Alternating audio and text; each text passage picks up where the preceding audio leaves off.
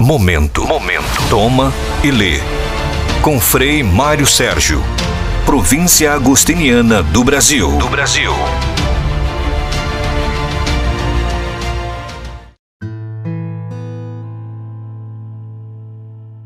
Seja muito bem-vindo, meu amigo, minha amiga. Você está comigo, Frei Mário, no nosso projeto podcast Toma e Lê sobre a espiritualidade agostiniana.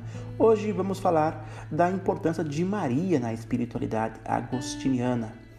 O pensamento de Santo Agostinho é cristocêntrico, quer dizer, na sua vida e na sua reflexão, tudo gira em torno de Cristo. Inclusive, quando ele fala da igreja, do homem e, sobretudo, de Maria, ele fala dessas realidades importantes relacionando-as com Cristo. A linguagem mariana de Agostinho, antes de ser aquela dos afetos e das orações, é a linguagem da imitação, do exemplo. Não porque ele fosse contra dirigir súplicas à Virgem, mas porque no seu tempo não existia no Ocidente um culto mariano muito desenvolvido. Ele nutria um importante afeto pela Mãe de Deus dizendo em certa ocasião contra um crítico que, quando se tratava da Virgem, ele não queria levantar nenhuma suspeita quanto à sua santidade e pureza. Sua doutrina mariana deve ser entendida junto com aquela mais geral sobre o papel dos santos no cristianismo. No seu tempo, estava no auge o chamado culto aos mártires. Os cristãos tinham uma verdadeira reverência por aqueles que tinham sido mortos testemunhando a fé durante as terríveis persecuções, perseguições dos séculos anteriores.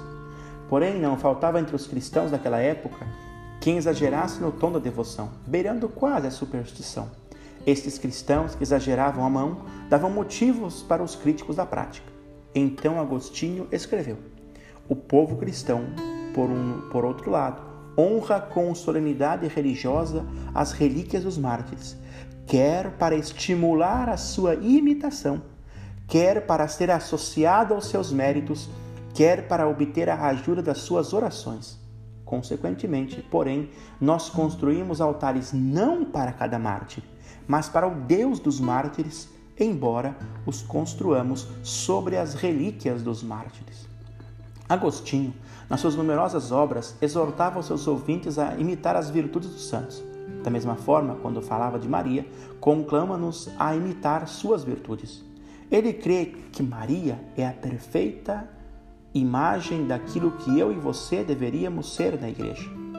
Ela não foi um simples membro da igreja, foi o seu membro mais eminente, diz ele. Agostinho medita sobre a virgindade de Maria e exorta-nos, por exemplo, a imitá-la, ensinando que, do mesmo modo como Maria era virgem, a igreja deve ser. Como? Havendo uma fé pura, pura, íntegra e reta. Em outras ocasiões, fala da maternidade de Maria ensinando-nos que Maria é uma imagem, é um tipo, é uma metáfora da igreja. Porque, do mesmo modo como ela foi mãe de Cristo, também a igreja é mãe de muitos filhos que foram gerados no útero da pia batismal. Nosso papel como igreja, diz o santo, é gerar muitos filhos para a fé. Aliás, frisava sempre o grande modelo de fé que foi Maria. Segundo Agostinho, para ela valeu mais ser discípula de Cristo que mãe de Cristo ela antes. E essa é uma das suas frases mais bonitas de conceber Cristo no ventre, concebeu-o no coração por meio da fé. Bonita, não? Em um sermão sobre o nascimento de Cristo, Agostinho usa da imagem da maternidade de Maria para exortar-nos a gerar o Cristo em nós. A sua mãe carregou Jesus no seu ventre, carreguemo-lo no nosso coração. A Virgem engravidou da encarnação de Cristo, que os nossos corações ficam ingrávidos da fé de Cristo. A Virgem deu à luz o Salvador, nós damos a luz ao louvor de Deus. Não sejamos estéreis, que as nossas almas sejam fecundas de Deus.